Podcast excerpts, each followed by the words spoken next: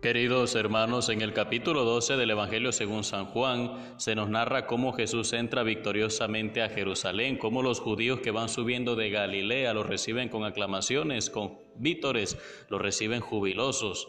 Y Jesús dice, bueno, llegó el momento de que sea glorificado el Hijo del Hombre. Pensaríamos que Jesús está refiriendo a un triunfo eh, político, a un triunfo social, lo están aclamando la muchedumbre de los judíos, incluso había griegos, extranjeros que querían conocerle y hablar con él.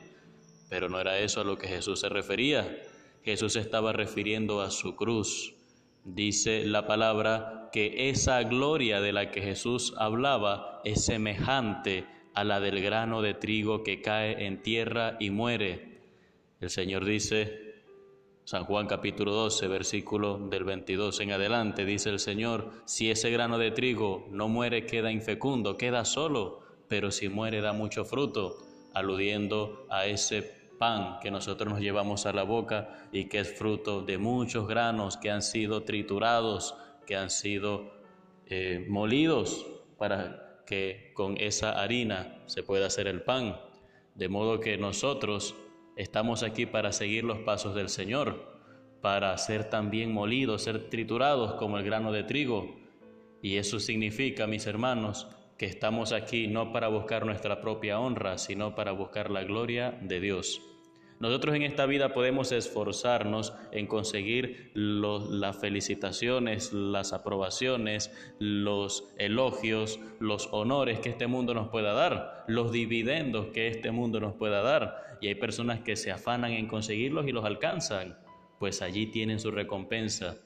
Pero no hay nada más grande que esa corona de triunfo, de éxito, de victoria, te la coloque el mismo Dios. No hay nada más grande que servirle a Dios. Ese es el título más alto que podemos aspirar. Señor, yo soy tu servidor. Que cuando termine esta vida, yo me consiga con el justo juez, que esté contento, que esté orgulloso, feliz, porque viví y le serví a Él. Pero si le doy la espalda por servir al mundo, pues el mundo no me acompañará en ese momento, porque todo eso lo voy a dejar en esta vida.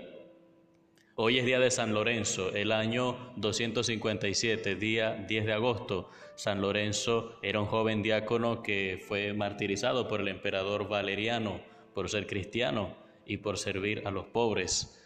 Fue, fue asado en una parrilla, porque eran bastante creativos los modos de martirio y de tortura de la época. Y San Lorenzo rubricó ese testimonio derramando su sangre, muriendo por Jesucristo. ¿Qué significa Lorenzo? Lorenzo significa triunfador, Lorenzo significa victorioso, vencedor. Laurencius, de, coronado de laureles, de victoria. Y la victoria es precisamente ser como ese grano de trigo, morir para dar fruto en el servicio a los demás, en la caridad, en la solidaridad, en la misericordia, en la comprensión, en la capacidad de escucha y sobre todo en la gloria de Dios que hemos de buscar en cada una de nuestras acciones. Por eso, mis hermanos, que la oración del día de hoy sea decirle al Señor, Señor, que mi mayor aspiración en esta vida sea ser tu servidor. Que mi mayor aspiración en esta vida sea ser tu servidor. Que Dios te bendiga en el nombre del Padre y del Hijo y del Espíritu Santo. Soy el Padre Renzo Gotera desde la parroquia San Felipe Neri.